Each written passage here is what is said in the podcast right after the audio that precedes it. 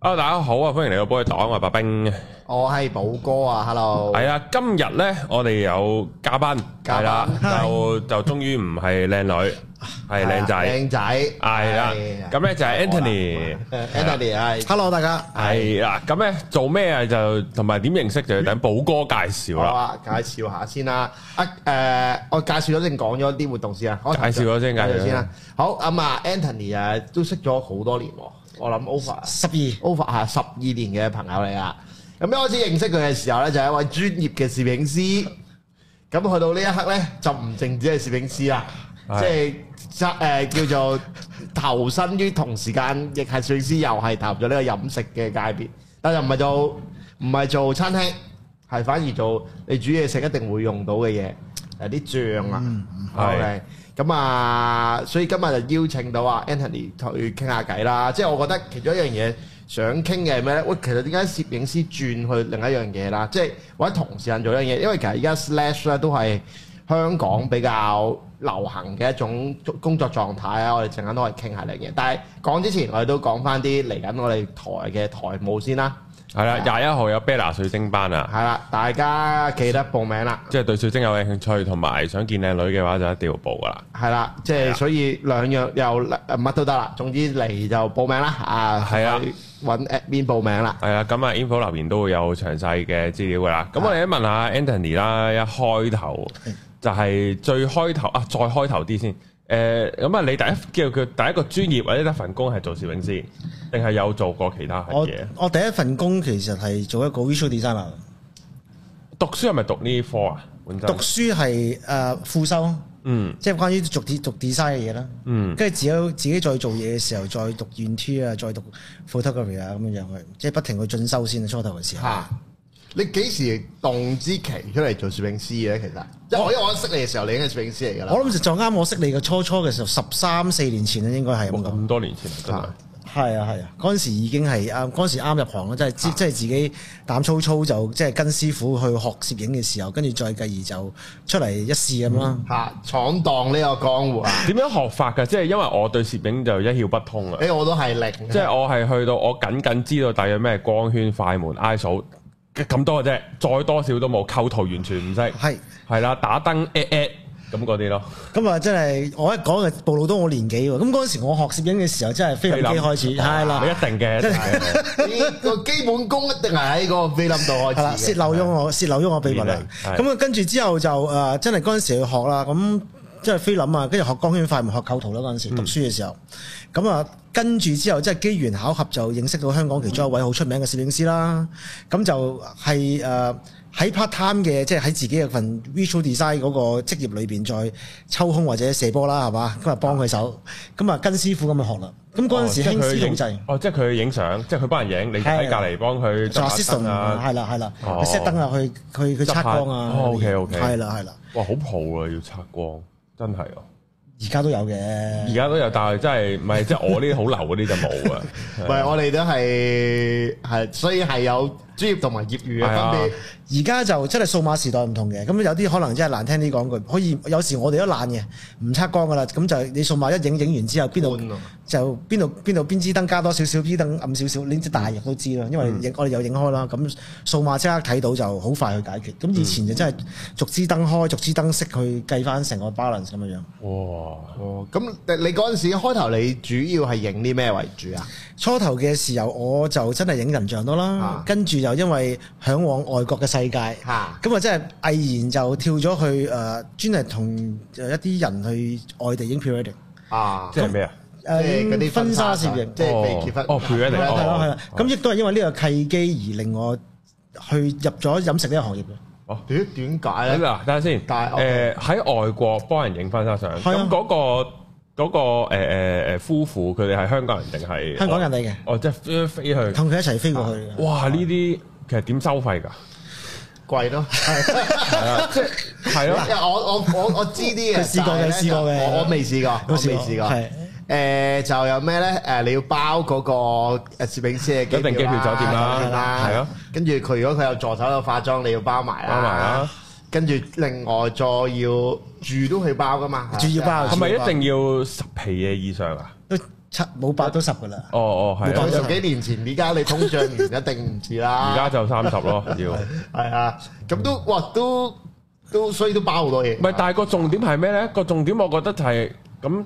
屌要影我啦嘛唔係即係我而家夠可以動之其出嚟話幫人去外地影相係啦啊。咁我都有 portfolio，我又要有名氣，有個知名度，同埋我影嘅都要即係堅㗎望落。即係我我即係睇相我都覺得嗯滿意哇先，你真係影得靚喎咁樣。即係點樣做到呢個位你先可以收錢咧係嘛？收咁多幫人去外地影咧？誒、呃其實我講我嗰個時代先啦，我嗰個年代就真係我哋要我自己要抌好多錢出嚟影 portfolio 先啦，即係約約啲人拍嘢約約約約有人拍嘢，揾人拍嘢，或者係揾啲朋友結婚就免費幫佢影啊，都係即係我諗每一個都係咁樣樣嘅。哦開頭要儲咯。係啊，要儲啦，真係或者係有一啲就話啊，你飛啦，你就係俾人工我啦，其他機票酒店我自己包啦咁樣樣，哦，即係當出去做嘢，當出去做嘢啦，自己係啦係啦，即係攞經驗，攞經驗啊就儲下嘢咁儲嘢樣。順便去旅行。係啊有冇試過啱問啲搞笑？有冇試過影黃咗人哋嗰啲婚紗？即係咧上網有啲好搞笑噶嘛！即係譬如呢一樖係，譬如呢一誒誒，譬如係想，即係好多網上好搞笑啊！譬如你係個新娘，但係個啊 zoom 咧 zoom 咗後面有寶哥，寶哥係個靚嘅靚女喺沙灘，再再係 focus 錯啊，晒。個新娘完全 out 影唔到樣嘅咁嗱樣。呢啲相通常我自己咧就自自己 keep 嘅，自己精。哦自己，OK，追嘅啫，影隔離條女係就就就唔會俾佢嚇面見到咧。喂，但係都多啊！即係你 on and off 咧，一年都仲有一兩單咧好搞喺笑嗰個㗎嘛啲啲 forum 度爆出嚟話，係誒影到錯影晒，到錯唔係晒。咁應該冇咁嚴重嘅，但係有冇啲喂佢係都唔收貨，佢成日都話：，唉，屌你唔得，要再影再影再影咁樣呢啲啊？誒，我托賴都冇啊啦，真係，因為真哦係可能我自己都跟過，即係自己師傅去學嗯啦。咁其實真係可能好多好好多樣嘢都有舊式嗰套嚴謹喺裏邊，嗯，即係 at least 個構圖啊，或者啊佢佢佢講嘅要求我都即係即係 mean charge 到啦，即係衰啲講嗯句。咁、所以我自己鑊味就冇嘅。咁但係你話啊，真係好大鑊地即係壞卡冇嗰啲相都咧，係呢喎呢啲。啲呢個係啲梗係試過呢啲啊啦一。定係唔唔係少咗少咗，我諗少咗大約廿零張相啦。啱，因為我哋 keep 咗換卡，哦，咁啊嗰次就講唔講得啊？嗯講得啊個客就誒反問我攞翻錢，啊係啊反。問我攞錢即係我心諗，咪咪攞翻我 full price 喎，但我其他相俾晒佢噶啦喎。咁佢攞咗佢，咁有嘢你俾咗，咁最多 discount 少少啫。佢即係當然我就唔會睬佢啦。咁即係咁我咪話啊，最多你啊遲啲一日你結你生個小朋友係嘛，，因為你見再到結婚啊啦！ 我心裏邊係咁講係嘅，但係口就係話喂。你生小朋友，我送套家庭相俾你啦啊，即係咁咯，即係只可以你話我攞翻錢就冇可能噶啦。咁我真係啊我真係我啊，我啲同事做晒嘢有人工噶嘛，係啊，咪先咁冇可支出能都係肥啦。晒出去啦。 我拍即係有陣時拍 YouTube 啊，拍邊啲片我都好驚呢啲㗎，所以我我我一即係定冇咗。係啊。但係而家呢個世代方面啲嘢，你可以擺上網啦啊，你即刻有個即係 SSD 好快可以轉過去第二度嘅，起碼我有翻兩三個 copy，咁我個人就定啲啦，即係咁樣，因為好驚冇咗其實。係啊都呢尷嘅。尤其是你影相唔係嗰啲尷啊，係好恐怖啊！即係好恐怖㗎，嗰樣嘢係你因為其實你你結婚咧，嗰啲客咧有啲，我唔知你有冇遇過，即係有啲啊好緊張通常女人為主嘅，即係佢嗰個緊張程度係去到，即係去到歇斯底里噶嘛，有冇遇過咧？啊誒咁就冇 你唔好嘅。就住喎。唔係，但 係我覺得係因為我我幻想到好恐怖噶啦，啊即係有陣時我係誒、呃我以前我未用我未識用濕電嚟拍片咧，啊 哦因為我擺定喺度啫嘛，屌我用翻叉電嗰啲係咧啊，即係拍拍下，同埋同埋我初頭我真係太初頭啦，我唔知原來呢啲機只可以拍三十分鐘嘅，哦，係係啊，啊，因為係佢㗎如果你長個錄影三十一分鐘咧，佢就會計你係攝影機，咁啊收税你各樣過關係另一個税嘅。哦咁所以呢一定係整到三十分鐘就會硬停你嘅。我開頭唔知喎，咁我咁呢部機撚吊機又冇得反光俾我睇到哦啊！我屌你老味，之後我拍完之後，吓點解後面啲人冇咗？咁無啦啦熄咗機嘅，啊又唔係冇電喎，即係咁樣啊哦！即係後尾先識另用識用另一啲方法，即係所以係好驚呢啲嘢㗎。作作即係又係電子嘢。同埋即即係係總會白白疏噶嘛又。係有嘅有嘅，通常所以咪話啊，即係我去日本同去歐洲做嘢嘅分別就係，可能去歐洲我每樣嘢要預兩部哦相機兩部鏡頭攞多兩三支嗯啊，閃啊閃光燈攞多兩三支。去日本咧，因為平啲啊嘛，日本隨時買到啊嘛。隨時買係隔離係啦有啦，同的埋士嘅啫嘛，唔係所咩 big camera 係咪係啊，咁你咪，誒佢話冇所有嘢都攞攞攞少好多嘅，咁啊舒服啲，同埋治安性問題亦都安全啲。日本咁咪拎少啲咯。咁你即係可能日本我就擺喺街頭你喺街尾影都唔會有事嘅，因為啊唔會唔會唔使驚唔見嘅。你歐洲你長期兩秒攞咗啦兩秒啊，我係長期孭住背囊孭你死啊住背背囊長期，即係我要有啲啊低炒嘅，我都要孭住背囊影，唔可以唔敢放低。幾緊張喎，嗯係好緊張精神係狀啊態係好要辛苦再哦請嗰個保鏢，歐洲係咁樣㗎，啊所以有人教咧，你真係去歐洲咧，着啲好爛達達嗰啲就會好啲。係你着得乾鮮啲冇咁新光頸靚啦就好多嘅，因為啊因為歐洲真係好我都聽過好多多呢。係啊，哇！呢個影相哇，呢啲好鑊嗰啲故事真係好。好聽唔㗎係而家講起都心有餘悸啊！呢啲個你話係諗起都冒汗啊！唔係咁呢樣嘢就係即係可能啲誒未交相已經又分咗手嗰啲，即係都有好多呢啲咁嘅好嘢要嘅。收錢嘅啫，啊呢個俾跟住就 哇好啦，經尷尬經常發生呢，經常發生。有冇啲好滿意嘅作品啊？其實有啊，有一次係可能喺歐洲喺誒英國啦，或者喺德國都有啲，即係我幾中意歐洲嘅，因為啊佢哋嗯個夏天真係好好影。哦，係啊咁，我中意光係個標定嗰啲嘢，誒個顏色個色温，因為其實真係唔同地方個色温，即係可能喺太陽光顏色都唔同影出嚟。嗯咁我自己幾中意英英國同埋德國嗰啲相。啊英國好少陽光普照㗎嘛，因為係啊，突然間你有少少射出嚟，已經好似啊耶穌光耶穌光咁同嘅感覺。埋佢哋啲建築又好好型咧，即係點影都靚噶嘛，佢哋嗰係啲係好好鬼正。好咁啊，咁啊，啱啱有提到嘅就係話，你因為呢一個出國幫人影婚紗相嘅呢個誒職業，就令到你變咗做食啦。係啊，係啊，係點樣嘅咧？係咯，其實因為嗱頭先都講啦，我我哋去即係我去咗好多地方，即係相對地，我諗每個做好多嘢係嘛 一嚟梗㗎啦。咁另外一樣嘢就係可能係誒誒，即係男人冇嘢好啦，一係好模型，一係好車，一係好女人。咁我好，我嗰好陣時晒我就好，我就好我咩？全都要我就好 supermarket 行街市， supermarket，行街市 OK，係啦，即即係係你你係 MC 張天賦，好誒好我小事下嘅定決 心啊，係 啊哦我， 但係我唔係同人妻去咯。 ，OK OK， OK，唔係澄清咗嗰一刻佢係單身嘅其係實，係啦。唔好講呢啲啊，我哋講翻 Anthony 先，係啊，咁啊，嗰咁啊，咁你咪咁啊，繼繼而繼，即係繼而咁，我中意煮嘢食啦。咁我就中意做租 B and B 噶嘛。 啊咁啊，因為佢歐洲嗰啲貴啊，所有成本度。咁啊， B&B 咁啊，租 B and B 咁啊，去 supermarket 煮。咁嗰陣時就煮煮下就啊，不如就試下寫下心得啦。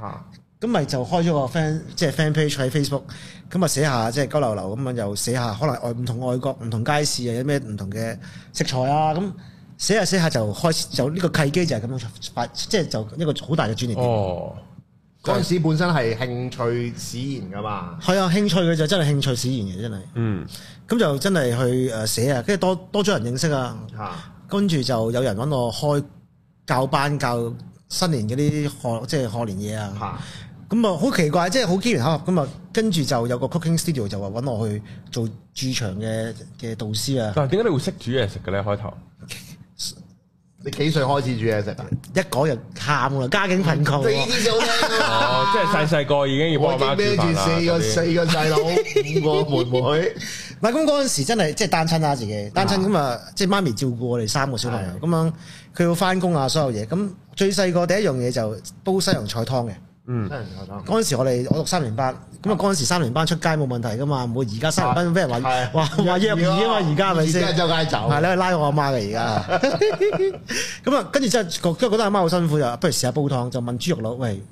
啊！我想煲西洋菜湯啊，咁佢就啊嗱，你買豬骨，嗰度買菜，呢度買紅棗，不買蜜棗，跟住我就翻去自己試啦。哦咁 都堅喎，三年咁下樣，山咁唔知咩嘅，係真係嗰陣時覺得阿媽辛苦，咁啊去煲第一煲湯，咁跟住細佬啦，細佬翻學我就，因為我大我細一橛嘅，六六七年，咁啊我我細佬翻學，咁我就阿媽夜晚有時可能要去 social 出嚟，咁啊買晒餸，喂你煮啦咁，咁我就煮埋俾我阿哥啊我細佬食嘅，哦哦，你係中間嗰個，但係做咗呢啲嘢。係啊，嚇哦，好似我哋另一個女主持咧，阿 Charlie 咧，又係咁樣，佢咧係大家姐嚟嘅哦，但係佢個妹煮嘢食㗎。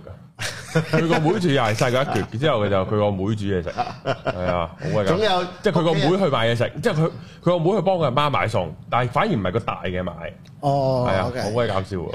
咁啊所以咪可能嗰陣時就咁，即係普通即係即係家常便飯，嗯加上變飯仔咯，真係加上變飯仔。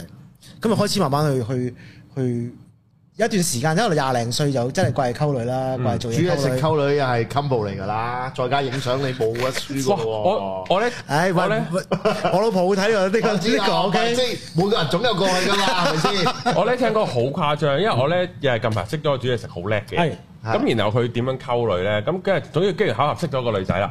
咁咪咧佢每日咧都準備個飯盒俾個女仔。哇！咁咧就久唔久同個女仔傾偈就啊，你想食啲咩啊咁樣。咁有一次個女仔唔知話啊，嗰日我唔知邊個 friend 去咗食韓燒啊咁樣，佢佢咧都好似話幾好食啊咁。咁呢個飯盒點樣整韓燒咧？唔得噶嘛。咁然後佢咧就攞咗個個個飯盒，然後佢唔知帶咗少嘢過去啦。即刻喺個袋度攞啲火槍出嚟執 燒，即係我話屌你贏撚晒啦！你喺個袋度潛啲火槍出嚟先，大佬。喂，呢個得喎，呢個可以試下喎。呢一下呢係一下可以啊寫低佢我話你贏呢一下啊晒心得贏晒真啊呢呢下真係贏晒，呢下我可以學下喎，真 係，係。係嚇、你老婆會睇嘅喎。俾老婆 咯佢，老婆哦哦攞唉哦真係呢啲黐鬼線情趣嚟噶咁嘛，咪係咯，有時攞嚟嚇死佢。哦，係啊係。咁啊誒誒，咁就即係開頭咁樣煮屋企家常便係飯啊，係啦。咁然後就即係開埋 page。咁嗰啲心得啲人有冇講話屌事唔撚得嘅？之後又又話屌你你拆嘅你都唔識嘅咁樣，有冇呢啲留言啊？冇 hater 誒，哎我就真係好彩地，因為我一個好，因為我都係個穩陣嘅人，嚇，我真係獲過晒，我先開始寫咁寫嘅。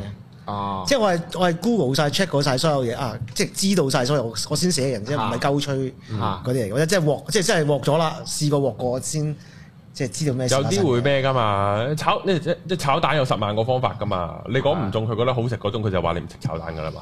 我哦通常我好謙虛嘅，哦我好謙虛嘅，我就話啊，多多謝你指教咯，嗯，多撚謝啊咯。 OK 咁咁，但係其實你之前即係譬如你細個已經有煮嘢食啦，你出去做嘢之前，你有冇諗過做上係主食做相關煮食嘅。相關嘅嘢咧？真係完全冇，呢個完全冇啊。我諗完全係冇冇呢個想法，真係。哦，咁咁但係去到你開始 share 都係本身其實都唔係特別話想做啲乜噶嘛，其實都係想寫下先。 寫下嘢，跟住真係冇，真係冇諗過，即係寫下分享下，咁睇下有冇有冇人中意揾我傾下偈，咪傾下偈，教下人嘢咯。我我想法就係咁，即係分哦我都中意分享嘅同人哋。哦，跟住就慢慢食話。咁你你你你依家你最撚手嘅係咩嘅菜種咧？問下呢啲啦，係嘛？誒，呃如果你話即係菜種就川菜咯，哦，依家都最流行嘅嘢係因為因為可能可能我幾年前我就專登上成都跑入人哋跑入去人哋廚房偷師。咁阿天但係真係認真喎，我覺得即係即係四川係幾中意香港人嘅，去到我呢一刻我都覺得係。點點誒？咁你專登入我喺去泰國都識過一個四川人啊，都係好 friend 嘅。係啊佢哋好鍾意香港好撚乸嗰個機嗰個。哦，咁你你你 OK 嘛？我唔 OK，唔 OK 係，但係嗰日好好嘅，好好嘅嗰個係。係 OK，咁啊，係啊，去咗四川度，即係即係鑽研啊，真係咪專然嘅，即係跑入廚房睇人點煮嘢。佢俾你㗎啦，定係因為你香港人，唉，俾你睇下啦，咁樣。佢哋 OK 嘅，即係佢哋好欣佢哋佢哋個係啊，佢哋好開心有人欣賞。哦，我覺得佢哋好開心有人欣賞啊！你中意我嘅廚啊，我我就示範俾你睇啦。但係佢唔會教你，你睇咯。嗯，哦，佢好開心，即係佢開心，即幫我拍片啊。係咁你樣側邊睇啦，係啦係啦你學到幾？多啊？你自己做法係啦。啊係啊，啊即係我而家耍套套卷出嚟，你攞幾多？你攞幾多就啦。因為誒、呃因為都都咁講嘅，因為可能佢又知道你係香港人咧，佢知道你唔會係佢競爭佢唔會對手，隔開啦喺隔離開間鋪唔會啦啊，咁所以知道，所以就會放心啲。同埋可能始終佢哋個嗰個佢一欣賞佢，我諗呢一個係最大嘅最大嘅重係點。係係。咁學到啲咩咧？咁即係學佢啲醬料點樣用，嗯即係佢哋啲辣椒啊，即係我都專登去咗兩個禮拜去每一隻辣椒去試啊，去去批發市場去去睇啊，去每一隻去試啊，去即係點樣去 mix and match 啊佢佢學真係去睇咯呢樣嘢就。哦我哋完咗節目之後，俾隻好清香嘅花椒油你試試，我好過癮嘅，會我會會硬噶條脷，唔會嘅，完全唔辣㗎，係嘛麻嘅哦係啊，都唔麻，香清香嘅，純清可香。以試下。喂係啊好即喎係即係，我哋都識咗一個朋友係誒、呃都都都都誇張嘅，都誇張係咪轉頭我哋 off 咪再吹啊！嗰好個啊嗰個講兩個鐘嚟要。哇正呢 個好，咁，但係嗱，你去到開始咁，但係未揾到錢噶嘛。其實你可能寫 page 啊，去到你教嘢就開始有少少收入啦。係啦，咁你中間其實點 balance 過你個身份咧？即係攝影師加我係一個美食攝影師係我都係話我自己係一個攝影師啊， 嚇係啦，只不過係同大家分享我嘅心得，啊！係啦。咁教班有冇話佢要你教啲咩㗎？啊冇嘅，通常我我寫咗菜單試一次俾佢睇，即係個 King Studio。嚇咁佢就 OK，咁你去試啦。咁試完未？佢哋 OK，咁佢咪誒出 poster 開班啦。嗯咁嗰陣時佢其中一個大嘅 studio 嚟嘅喎。啊，咁係咩人上多嘅咧？哦，係咪太太多啊？誒男睇下靚仔咁啊。中啊，我我可能我就唔係 MC 啦啊，嗯咁我啲 target customer 通常都係中年中年誒女士女士同男士，哦，男士都有嘅 即。係可能係三十八至到五十二三咯，我哎 target 我 customer 未到，所以 你哋兩個都唔係。系，咁就有冇遇過啲诶，佢哋係唔識煮嘢食㗎，完全。梗係有啦，但會係炸緊咗廚房嗰啲因為因為除咗我真係 cooking studio，我仲我仲幫人哋做 team building 噶嘛啊，即係有啲唔同嘅團體做 team 哦 building，咁嗰啲就好多地獄喺度啦嘛。哦，嗰啲真地係獄即係可能真係嗰啲保險 agent 成條 team 過嚟玩，有係啦，其中銀係啦啊行 team 又有係啦係啦，然後總有啲妹妹係啦係啦，始終都有地仔獄，仔完全就唔撚完識全冇嘅。入過廚房完全冇啊，係咁你會唔會專登 tune 易少少㗎？嗰道菜已唉經梗係會啦，同埋都會將啊擺個材料備即係預備好多啲。哦即係基本上懟落去。你會教啲咩咧？即懟係落去如即係如果一個即係即係即係我即係我係我本身都仲想你有同冇人，煮嘢食啊㗎？我本身都我本身咧同人講我識煮公仔麵，即係但係我而家都唔講得啦呢句嘢，因為就係嗰個咪後嗰個人因為咗啲先因為阿 Leo 都可以講啊，即係嗰個人教咧，佢話嗱煮公仔麵滾嗱要滾 要滾水落麵啦，之後咧要計時兩分四十五秒，係然後咧就熄火，過冷河，唔過冷河唔。撚過冷河，誒、呃煲用嗰兜水煮嘅麵一定要用翻，嗯然後咧就要落味粉，係然後咧就俾十五秒佢浸，咁、之後咧就同同埋隻打掉窿邊溏心啊咁樣嚟，咁然後咧食嘅時候咧就要誒、由個蛋黃溏心位再懟落去夾埋面，再懟落埋個底有啲沉咗嘅味粉，一嘢一注夾上嚟，最好食就係呢注。哇即係我話咁樣先，咁然後我話咁我唔識煮公仔麵啦， 即係咁樣咯，係好串啊，真係好串，哇！咁係啊啊真係，唔係好多呢啲好好中意即好係極致啦好，極致係啊啦，係啊玩呢個極致啦。所以我就所以我係唔識煮嘢食㗎，即係我而家連公仔麵都唔識㗎。咁死啦！要講我都我都唔撚識煮 飯，老味啊！我都驚為啊！真係對住啲對手。係啊，唔係，但係嗰啲佢佢佢自己但我玩嘅但啫但我覺得其實我我我自己心態其實煮嘢食係隨意隨心，即係喂誒開心嘅。咁，如果嗰個人係唔識煮嘢食，你會教佢煮啲咩？即係咩係你覺得第一樣嘢要學嘅咧？易要啲煮學嘢啊。食其。實我係想問，如果我唔識煮嘢食，我第一樣學應該學第咩一道好咧？餸係啊應該煮乜？我覺得啊，第一道餸啊，蝦仁炒蛋。嗯，其實當你識得蝦仁炒蛋嘅時候，其實你你掌握到蝦仁炒蛋嗰個熟同唔熟嗰個階段，兩樣嘢都好撚易熟，係啦，亦都可以過熟，有有過熟就好撚柒㗎啦。係啦。嚇蝦同蛋過所以熟都好我撚我覺得呢一樣嘢，不如你第一樣嘢學啲較為叫做中 level 啲嘅，咁你識得控制個鑊鏟，個個個個食手有幾快，咁你當你只你成功咗啦，其實你煮其他餸都唔會太悶。嗱，因為咧，哦幾其實譬好喎呢如個貨煮嘢食咧，即係有陣時我自己，我總係嘗試過幾次啦。跟住啊咧，我係上網睇睇嗰啲 YouTube 啦。跟住通常卡住個位咧，就係嗰啲你落嗰啲落嗰啲調味料啊。哦，跟住醃幾耐啊？點解要醃啊哦？即係我係嗰種咧，當我唔明點解要咁樣做嘅時候咧，我係我係做唔翻出嚟嘅。嗯咁但係其實你煮嘢食有好多位係我唔係好知道，呢個又要落生粉，嗰個又唔使啊，嗰個嗯要菜，即係即係跟住我就冇心機學啊我我我淨係知誒誒嗰啲醃嘢就要入味咯，嗯，係係啊，啦，咁然後就開頭要攞鹽散嘅散翻入邊啲嘢出嚟，然後先入到味咯。生粉就攞嚟收收汁啊、嗯收水啊收芡咯、收水咯，等佢結啲咁樣咯。我淨係知呢啊啲咋。啊我知生粉係令到我汁橛啲咯，但係即係其實咩時候要弄啲咩嘢，跟住一睇，嗯， 唉，跟住都係攞起 Food Panda。冇咁灰心。其實我嗰陣時都係咁嘅嗯啫。即係我諗我我同你嗰陣時一樣，嗰陣時可能我我好中意煮嘢食嘅時候，我都買過啲 cooking 即係即係 cookbook 啦，買好多 cookbook 睇，寫嘅嘢我都唔超識睇嘅，我都唔明佢講乜。 啊去到而家當然明啦。嚇，但係即係初初嘅時候都係即係乜都唔曉啊！咁真係不停去不停去試咯，即係即係同埋好好在而家有 YouTube 啊嘛。係以前我學嘅時候仲難咯，睇書嘅啫嘛，係真睇係書真係完全係講 feel，但係有樣嘢咧，我純粹課我興趣問嘅啫。啊，嗱，煮嘢食固然煮嘅時候，好多人都覺得好玩啦，係啊！洗嘅時候好撚地獄噶嘛。咁其實中唔中意洗嘢咧？哎呀，我真係好撚恐怖，我真係好撚中意洗。豬肚啊、豬腸啊、洗雞啊、魚啊，我係好哇即係 X 中意，我好中意玩，即係洗，哇！洗內臟係勁地獄噶喎。啊我係好中意做係啊玩做呢樣嘢。可能洗，即係我中意我中意焗魚腸啊嘛，我自己屋企。哦，哇！即係洗魚腸，我係好中意，我覺得即係好撚開心我玩嗰啲 嘢，好有嗰個好治愈係啊，係同埋你將入邊啲污糟嘢挖晒出嚟咧，係又乾淨嗰個又有感覺 feel 嘅。同埋我唔知見過，其實咧我好中意睇人哋咧，即係可能掏空咗只雞啊，嚇掏空咗只雞髀定唔知嗰啲哦雞養啲嘢落去啊養啲養雞翼人嗰啲啊去，好過癮我就好中意睇呢啲噶，係啊好鬼好鬼過癮。我都係中意玩呢啲，中係啊嘛意中意誒塊皮唔爛，但係將係啊啲係雞骨全部掹晒出嚟。哦我我咁都係咧，我我跳一跳翻開先啦，去翻做嘢。咁誒、呃你開始做呢樣嘢啦。咁你依家其實以我所知，你就有做自己嘅醬料等等啦。但係做呢樣之前，其實你有冇諗過開餐廳咧？即係通常好直線。係咯如果我做飲食嘅，主要係好食咁㗎啦，我啊真，聽最㗎啦，好食就最好食。 咪都係開餐廳㗎啦。有冇諗過？有冇人嬲過你啊？誒喂喂，呢個你知好好食啊！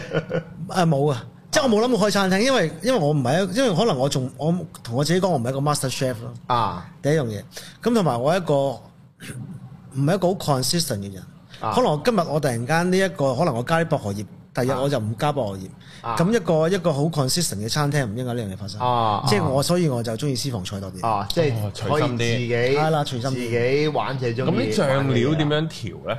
嗱、醬料就真係。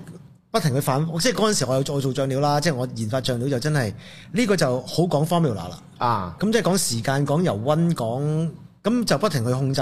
咁你 OK 晒啦，咁你 mark 低晒我個 formula 嘅時間、油温、個速度，咁同我平時開餐廳唔同啊嘛。啊咁所以呢一樣嘢對於一個我唔 consistent 嘅人係最容易保證我個味道同埋啲嘢 last 得長遠啲咯。嚇啊哦，呢、個因為我咧有陣時都會覺得啊，啲醬料即係即係究竟我點知我應該要落多啲辣椒啊，我又落多啲油啊，定係點咧？好難掌握啊！我突然間覺嗯得係㗎，因為都真係要每一次嘅比例咯，不即係磅住幾多 gram 幾多 gram 落咯。咁你你哋話幾多 gram 咧，都係我大落炒咗幾多斤幾多斤咁啊啦。嗯有冇咁係點樣嘅契機底下，你會搞醬搞醬然後攞嚟賣咧？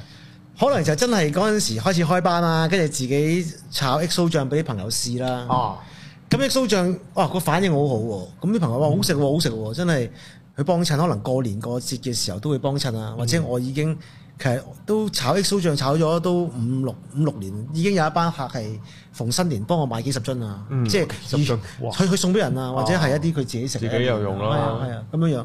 咁呢個契機令我覺得啊，醬料不如就〜試下啦啊試，下啦，做公諸於世啦，就不如當喂真係有揾錢喎，可以試下啊可唔可以咧？即係將呢一個興趣變為轉化為一個其中一個嘅煙琴咧咁樣啊。 O 唔 OK 啊？到最後即係都個其實市場反應其實市場反應好嘅，因為其實而嗯家譬如我喺即係喺某幾個平台賣緊啦，啊即係 online 平台同埋有啲小型鋪頭啦。你話大型鋪頭上架太貴啦，暫時係我嘅量即係不足以應付啦，係係啦。咁就嚇誒，我覺得係可以每一年都有增長。哦係，因都為幾再好加埋即係 marketing 啊，所有嘢即係唔會有好爆炸性嘅嘢，但係都叫做穩定啦。慢慢慢慢做緊係啊，做緊。咁譬如有啲有啲醬，可能有啲醬賣鬼晒嘅，啲客 inbox 我鬧我，係 鬧我，喂點解仲未有啊？我話仲未翻貨，係啊仲唔我整唔係因為真係有啲貨係今年係材料冇啊，哦即係四川嗰邊都俾唔到我。哦，係啊，有麻辣會醬嘅，有啲材料俾唔到出我。唔到係啊，出唔到貨，咁我都做唔到，我都唔好 意思。清零緊啦，唔好意思。係食唔起而家唔清啦，而而家家唔可清啦能嚟緊又有翻貨啦。可能希望係啦。咁除咗醬料，仲有冇賣其他食材有嘢？而家就誒而家揀緊湯包咯，即係要自己煲嘅湯包，啊，係啦，自即己係要嗰啲人自己煲嘅。係啦，不過我就係啦材料擺晒喺度啦。係啦，你就自己煲啦。哦，就咁點解唔整撇咗嗰啲咧？嗱，皮咗嗰啲其實我純粹有有問下，運輸啊，誒、呃可能我我自己我自己啊唔好飲我覺得我唔即係我唔知道嗰啲人煲啲咩湯俾我，嚇。即係落所謂落啲料係幾靚，哦或者佢可能落啲喂落啲唔知咩，求其全部都係碎 B 級 B B 級貨 C 級貨，或者可倒能晒係落化學品嚟嘅，誒即係你咁自己都我唔會，我唔我唔我唔會咁諗人，但係我唔會咁諗哦人，但係我人比較腹 黑少少。咁我就我我就講到人，咁我就覺得可能可能俾晒啲碎頭碎尾我咁煲，哦，咁啊當然個價錢啊收嚟都 OK 啦，咁但係我我就不如我就買一包全部靚嘅，咁你自己快煲啦，啊咁一家人飲嘅，即係我自己可能我就好 old school 啫。煲湯咧令我諗起我以前讀緊大學嘅時候 一個一個趣事。咁話說咧，嗰陣時咧，我係我住 hall 啦，咁我哋咧要煲柳湯嘅，咩即叫係樓？哦，俾嗰啲係成層嗰個樓成哦層樓飲嘅，層即係要輪流煲嘅，即係同個 roommate 一齊煲。跟住咧，咁次次都係嗰啲窮蘿蔔豬西嘅，係係 sorry 窮蘿蔔豬骨嘅。係 OK 咁跟住有次咧，咁我同我個樓，我即係同我個我同我 roommate 就話：，喂，唔好咁冷門啦，不如我哋去百佳買嗰啲湯包試下啦。咁勁下一期嚟，我記得即係類似又又海星又海馬咁樣係嘅。哇！跟住咁即係跟住個街拉咁煲嘛，哦我一煲咗出嚟，因為咧我煲個煲都大，因為我嗰層樓有廿零沙人度啦。嗯，跟住咧，哇！一出到嚟啊，難飲到 咧，即係腥到爆啦。跟住，即係我印象中係大家平均飲咗一啖到就就想嘔嗰個 level 嗯咁服， 啊。跟住，跟住我就覺得，所以我應該就你冇洗乾淨啲海鮮有機唔會。知道，因為其實佢係一包包，跟住我哋再買啲。即係買啲豬肉啊！即係話要調味嘛，因為我個我個我就唔乸識嘅，跟住我個 我個我嗰個 roommate 就話：，誒得啦，求其買啲豬骨懟落去係㗎啦。佢哇難飲到咧，冇冇食物中毒都算係咁啦，已經。哦但係煲湯啊熟晒嘅，純粹難飲啫，冇嘢嘅。哇！咁所以我就即刻諗起，哇！如果就咁一個你有湯包有晒料，會唔會啲人都煲到好乸福 啊？你你 聽完你你講完呢句令我你擔心啊嘛？啲驚啊！令我要諗多步，即係個街拉寫清楚啲。或者或者係啦，或者清楚啲咯。我諗啊係我諗我需要咁樣我做。諗都唔清楚嘅嗰次，即係行過個百佳，即係有個姐姐靚仔埋嚟啦。或者我可以諗大啲嘅，我可能我啲雞啊、豬肉我都幫佢買埋咯，嗯即係正如好似而家買啊幫你買餸咁咯。哦咁你四至六個人飲飲，一定唔會服咯咁樣，係一係就咁樣樣。嗯啊係，因為咧啱啱聽你講話你細個第一次煲西洋菜湯咧，我又諗起我近排飲一次西洋菜湯。係嗱嗱，我阿媽會煲西洋菜湯嘅，咁通常啲菜都仲係原條，不過純粹煲到好腍係啊啫。係啊，我飲嗰個唔係啊，飲到爛爛爛曬嘅西洋菜湯，溶咁樣噶，好似人哋西湯咁樣溶噶，之後係好飲咁到爆誇張啊。炸噶，同佢埋佢佢用 blend 咗咁樣，誒係煲得，呀佢有講嘅就係話，因為你嚟嘅時候咧太緊急啦，我就用壓力煲嚟煲。哦，但係咧正常煲十二個鐘嘅，就會煲到呢個樣，同埋因為會會煲到啲水走晒，因為佢壓力煲啲水走唔到，係啊咁所以你都仲會稀稀地。係啊，如果我真係硬嚼佢十二個鐘呢，就啲水走晒，係咁加水，係咁飛，係咁加水，係咁飛。咁所以呢，到最後呢，就會再濃啲，再好飲啲嘅。係咁但係而家咁樣，咁你得一個鐘俾我，咁我用係煲啦咁樣。但係真係好好飲嘅，爛撚晒㗎啲西洋菜，同埋佢係佢佢話用魚湯咁樣咯。我哦用魚底，係啊用魚底，啊，真係係唔啊識。嗰啲嘢所以就都爆炸嗰次飲，哇！屌你西洋菜湯，西洋菜湯，我個西洋菜啲味都濃到咁樣嘅咩？哦啊，即係有咁機我會都要都，啊試下喎真因係。為真係邀你入去係啊，黐下餐，大家 battle 下，嗯唔係嗰啲，唔係都係開心嘅，唔都係交係開流心啊下啦。下我咯覺得有陣時即係你同唔同嘅，即係唔同嘅都中意煮嘢食嘅人，我諗都點都有嘢交流。有嘢傾嘅，好開係啊心。好開心，講一晚嘅大家都可以。啊我試過同啲朋友，即係佢哋有朋友學緊西廚啊嘛，即係法國啊，即係學緊法廚啦。男大係啦，跟住同佢交流，即係同佢哋成班人傾偈交流，我都好似得當時嗰日突然間即係叻咗我自己，傾完之後覺得叻咗自己。即係有啲嘢又通咗啲嘢又。係啊係啊係，真係哦咁好唔同都可以。有 battle 啊，交流真係爭好遠。嗯，同埋近日我都吸收得多啊，呢啲煮嘢食。點解咧？係咪想落場啦啊係？咪想試下？唔係唔係唔係，我煮嘢食就應該搞唔掂，因為我因為我係一個唔能夠 multitask 嘅人。啊，我唔能夠 multitask 到咩地步咧？我煮緊公仔麵係煎唔到蛋嘅，哦，我會賴屎。究究竟我應該點咧？我又要哇！屌你老味，嗰度又計緊時，撲街我要煎蛋啊啊喎，然後打啊蛋嘅蛋又我柒撚咗喎。同時 multitask 好多嘢，因係為啊即係其實有陣時你都難，即係譬如你煮，即係你出去食嘢，嗯嗰樣要一齊熱啊，係即係啊嗰啲其實你都係有個你有個 management 喺入邊噶嘛。係啊，你要有晒個 mind map 究竟做啲咩先係啊，咁第二步我做係啲咩我係零呢 part，我係零，嚇所以我就知算啦，即係有陣時煎牛啲扒嘢啊。唔係啊，即係有啲嘢就係俾錢解決啦，即係唔好嘥時間學啊，對於我嚟講。咪所以坊間即係唔係即係我好坊間好多人教煮嘢食啊，即係 YouTube 嗰啲，即係都見到啦。有時我都問，如果有一餐飯俾你一次過，我想問下你 O 唔 OK 咧？即係我都想問下 嘅啊。即係一次過出係啦係啦係啊啦，即唔同嘅係即係我想問下你一就係可能我係我係十幾度嘅，我係啊因為我有煮私房菜咪而家都哇玩啊下，十幾度都即係可能我係有分咩分十幾啊十幾道十幾道菜菜道菜啊，即係我哦你要即係你要諗好多嘢啊，即係啊炆煮炸、餅扮打仗咁啊打，即係有時我都話，即係呢一樣嘢係一個 master master chef 係最啊厲厲害嘅地方咯，一個人煮晒十幾道菜啦。好啊呃乸好乸癲啊！之後誒咩？近排我食嗰啲蟹粥咧，好食到嗰種蟹真係橙色嘅龍撚到，哇！係啊，之後係飲落去咧，好似啲好似飲啲緊啲高海啊，鮮湯咁，係啊，好撚濃噶啲蟹味噴出係嚟係真係好好食哦嘅，即係㗎，係我啊你帶我去 啦，真係真係好好食，即係我喺度即係 sell 我交你啊我我唔係誇張嘅，但係我自己我唔係話成日食好好好靚嘅嘢食嘅人啦。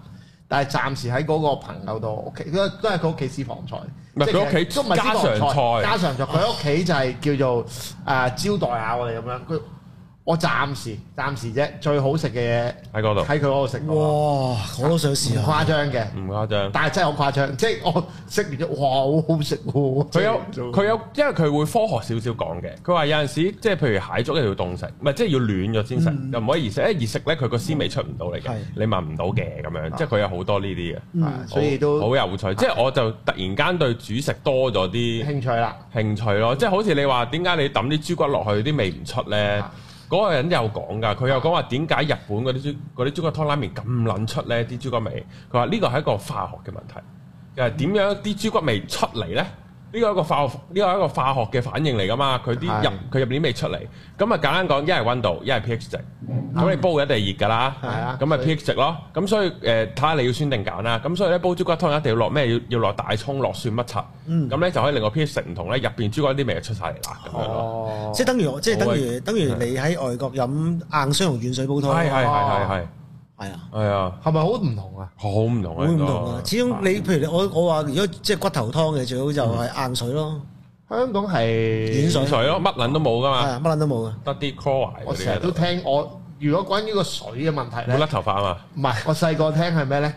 就係同我身材有關嘅，即係以前，不過依家唔同咗可能，即係以前我成長嘅階段咧，就係發現有啲有一啲女性嘅朋友去咗外國之後咧，就發得好肥啲，咗，係啊香港就係苗條啲。嗯，跟住我哋就喺度研究，即係同班 friend 你會研究點解嘅咧？哦唔係都關一定係人水嘅問題啊！東江水東江水嘅問題， 唔係都關飲食事嘅，我覺得啊，即係吸收，係呢個梗係啦，同埋嗰邊你冇咁大壓力。狗嘢㗎即真係即即喺外國冇咁大壓力，你一定要一百磅啊嘛，係即係百二磅行出街都屌我都係最仲我仲係最瘦仲係好嗰 fit，個， 係啊 仲係 v v 係啊，咁所以就可能呢啲又有影響咧。係咁，不如問下 Anthony，咁嗯你依家 as 一個即係而家係一個 slash 啦，嗯其實你自己點樣去平衡你嗰個工作嘅 whatever 角色啊、收入啊，或者你點樣去？對待呢一件事咧，啊即係其實依家亦都誒、呃我都係個 slash 啦，即係都有好多唔同嘅嘢做緊啦。即係有時我自己面對一個問題都會係時間管理大師， 時間管理真係大師，譬如好似琴日咁，其實本身呢，我係約咗啊約咗人做訪問，嗯晏晝跟住後尾發現撲街完，我一路個心諗住係今日晏晝，原來錯咗啦，即係搞到啲嘢亂鬼晒，跟住就啊發現有少少個時間管理有啲問題，咁但係唔係淨係時間管理嘅，因為其實我覺得係。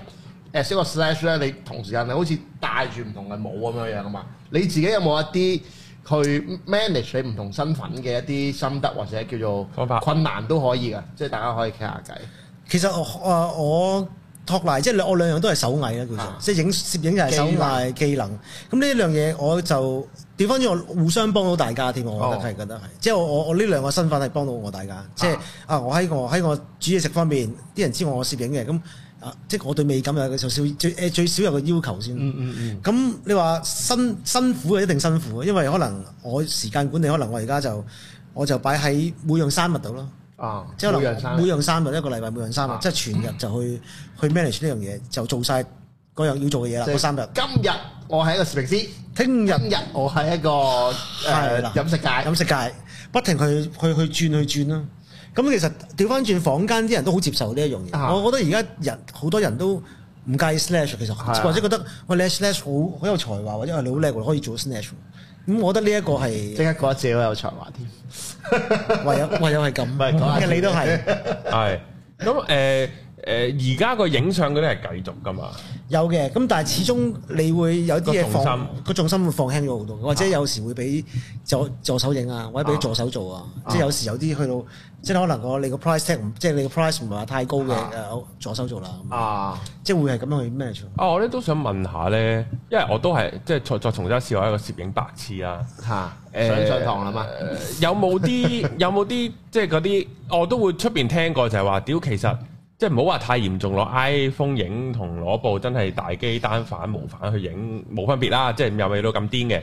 但係有陣時就係啲客睇架餐多過睇成品，梗係啦，架生多多啊，屎坑波好多都有㗎啦，或者睇下你係咪用緊 update 嘅機啊，你哦啲會有呢啲鏡頭啊，㗎哇睇到呢啲閃燈啊，咁乸癲嘅，所以其實有時攝影師最坎坷嘅唔係話影唔影到相。啊要追啲器材。要追啲器材啊，或者啲人而家我我因為我中意我影，譬如我影啲 event 啊，或者影啊啲、嗯都會用緊，我用我仲係用緊啲 top 即係最頂級嘅單反，嚇但係出到有時俾人串嘅會係，嚇仲用單反啊仲？用單反㗎你，啊，跟住我 full frame 無反喎，嗰啲嗰啲係咪呢啲啊？會有嘅會有嘅，即係或者後生嗰啲 photo 會話啊你仲用單反嘅，即係佢哋會咁問，嗯但係佢唔知單反個味道，即係其實單反喺我我正咁講啊，影 event 嚟講，嗯即係你話影影影 still shot 就冇就真係無反靚嘅，咁你話影 event 嚟講單反仲係快同埋機動嘅。嚇咁會俾人串㗎，真係俾俾啲後生仔串㗎。即係我就我就無知道單反無反嘅分別，我都唔係好識嘅。佢中間爭塊鏡咯啊，佢係啊佢中間有爭啲會塊靚鏡。啲，會冇咁靚咧？解唔解釋得到我嗯我唔知， ？OK，好唔啊係。個個影像已經爭唔好唔同啊哦嘅，影像同埋冇聲啊嘛，或者有時影啲嘢話，喂你部機好嘈啊，你部你部單反機打。 去到咁黐即係線，好似你你而家揸部電車同埋揸部屌你咪哦揸部有汽油車揸部撚柴油油，哦咁嘈嘅你架車起動嗰陣時，我冇聲㗎佢真佢係。嘈， 係啊！我真係中意嘈，我而家揸緊部車我都係汽油，係係咪先？我就中意有聲啊嘛，屌你冇聲冇氣點得㗎做人？哦哇！咁但係都咩喎？如果嗰啲客係睇呢啲。攰咯錯錯撚晒重點喎，基本上佢個人都會喎，所以有啲攝影師不停換機，哦要換機啊，或者啲啲啲鏡頭啊，或者啲器材啊。你見而家有啲可能大撚大隻鑊，大撚大個 softbox，其嗯實係靚少少嘅啫，係咪真係好影響咗影相？係啊。但係可哦以震到個客。係啦，震到屌你！即係見唔見到我啲架撐見唔啊？見到我衛星喺度啊？擺咗喺單位裏邊， 系。咁你有冇見啲好誇張嘅排場啊、影相嗰啲有一定有嘅，係點樣嘅？因為我都係冇見識過。可能幾十，可能十幾廿支燈啦，一張相十幾廿支燈。嗯啊唔哇！咁都好光。係，但係真係靚嘅，影啲相出嚟，即係十幾廿支燈好 detail，懟得好 OK 懟得好靚嘅。咁佢係舊派啲嘅啦，已經係。嗯，就唔係新派攝影師嘅，新派就好多都 retouch，但係舊派啲係十幾廿支燈影一張相，哦，誒哇！咪大 set 燈都 set 成個鐘，最少要咯，最少要。哇！口血喎，我哋試下喺度 set 成個鐘喎光睇下咪會。咪搞到好似裝屈嗰幅圖咁咯，用廿盞燈，會唔會靚仔廿部相機咁會唔會靚樣。啊十幾廿燈好，最少就 但唔會，但係會露晒嗰塊面嘅缺點出嚟。但係同埋而同我啲埋暗而家瘡人出而家又有啲就可能係 video 緊要啲噶嘛，通常係 video 影完跟住就 photo 就入場噶啦嘛，嗯咁嗰啲就而家就冇咁犀利噶啦。以前就話十幾廿支燈影影完，影完跟住 video 就影少少 making of，而家唔係拍咗片先，拍片先。片搞掂啦，跟住就誒哎攝影師過去，咁就攞咗兩三支 bling bling bling bling bling bling，咁啊後期，然後嗯，就係咁。咁主要都係 wedding 嗰啲為主咯。誒唔係廣告都有廣嘅，廣告告都有都有嘅，係啦。不過呢幾年都好上，最近多翻啲啲啦，係嘛？呢幾年都會好上靜咗㗎。有一九年尾開始啦，一九年尾嗯啊就靜啦靜啦，即係靜哦，咗。咁好彩有做下嘢食啫喎。係可以咁啊講，係可以咁講係啊嘅。咁嚟緊有冇啲咩想發 展啊？其實有嘅，咁真係誒嚟緊會將即係自己個 product，即係喺食嗰邊啦，啊加多啲 product 落去啦。嚇跟住之後，真係多啲地方買到啦，同埋真係想發展東南亞市場，或者嗯誒英國啊、澳洲啊、加拿大啊，即係我嘅產品可以喺有香港人嘅地方買到啦。哦，哦即係 oversea 係哦係啊，都一個揾不方向停不停揾緊一啲有香港人嘅地方買緊，即係嗯想揾其實最主要需要出口。哦，因為係啊，因為譬如 XO 醬啊，咁你外國好應該係啊，或者想少啲供應少咯啲啊，同埋想佢哋食翻個味道啫。哦，係係啊，啊，我都幾好喎呢個。如果有即係而家觀眾有咁嘅咁 source 可以話俾我知，係。我請你食 XO 醬。係，即係好似嗰啲咩啊！我我哋咪香港成日都總會有啲橫街集巷見到啲南亞啊泰國鋪頭賣泰國嘢嘅。係啊係啊其實印佢尼其啊實，佢唔係賣俾香港人㗎，佢賣翻佢賣返俾喺香港嗰係啲同鄉人啊係啊。係啊係啊，一佢樣。都我同鄉啊，係啊，咁就啊呢啲係幾好啊，我覺得。係，所以就想咁咯。 O K，咁仲有就真係誒、呃都搞緊自己搞緊私房菜嘅，即係亦哦都有搞緊私房菜嘅，即係預備籌備緊，睇下咪今年可以完成到咯。我到時請我哋食啦，冇問咪題，俾錢食夾都硬得，夾硬夾硬要啊打人哋，唔使抌心好湯，啊！唔使啊，唔使，因為真係私菜，私菜，真係私菜。係因為因為喂，你嗌你你叫啲女女上嚟啦，我我哪有女啊？你老味，有最嘅誒叫啲女嘉賓上嚟嗰咯次。我哋已經出盡啦嗰次，出盡啱啦啱係嘥我，啊，係嘛好少女嘅啊，呢個頭好得幾個人慘㗎咋？唉我哋個我哋嗰啲 subscribe 都係啲男人多㗎，我係啊，哎呀，賴嘢啊住。家男人㗎啦。即係 我我呢啲誒，但係你有冇諗過？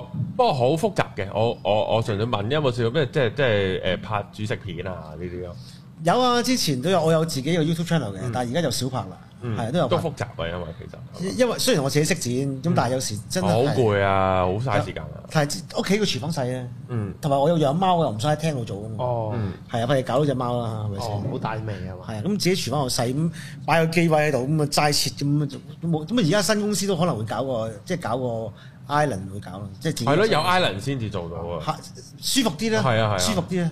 喺屋企真因為係啊太辛苦。因為其實飲食係嘅 YouTube YouTuber 都係頗受歡迎，我覺得。好犀利，係啊，好我嗰幾個係啊好幾個我受歡迎。阿馬田喺樓下啫嘛，哦，喺馬田樓下，哦係啊哦但係佢話佢咩兩年要要要收要收準山啊嘛備收山啊，要。哦啊點解咁快馬田啊？陰公應該係唔知，因為其實如果純靠 YouTube 揾錢係有難度，係香港即都係，係要多有啲 side product 啊，利要有個用 business model 啊。利用你個 YouTube 嘅名氣，然後再去做其他嘢，嗯要咁樣咯。係啊，誒就係呢啲，哇！咁都都幾好啊！嚟緊有咩開私房菜，咁我哋又可以去食下嘢係。咁我哋最後啦，啊係喎，誒咁咧喺 info 留言咧就會有阿 Anthony 佢嘅網站。咁如果大家想試下佢嘅手勢啦，試下佢 XO 醬啦，啊等等啊，咁挑戰下佢係咪真係咁好有優食惠？係係啊，啦，咁我哋咧會有呢個專屬白冰電台嘅優惠啦，咁係啊啊輸入翻優惠碼咧就會有折㗎係啦。啊，咁係啊，今日有冇有冇嘢想講？喂，大家多啲多 like 我啦，like 我啊嗯，可唔可以賣廣告啊你個 IG 嗰啲可以可以 I G 莫忘煮食，啊係啦係好莫唔好忘記啦唔好忘記煮食啦。啊係啊，我就都好耐放埋條冇煮食啦 link 喺個誒 info 留言度啦，咁啊大家都 click 到㗎啦，放心。 Thank you，係啊，就係咁啊，咁今日多謝 Anthony 上嚟接受訪問，我哋下條片見，拜拜。拜拜拜拜。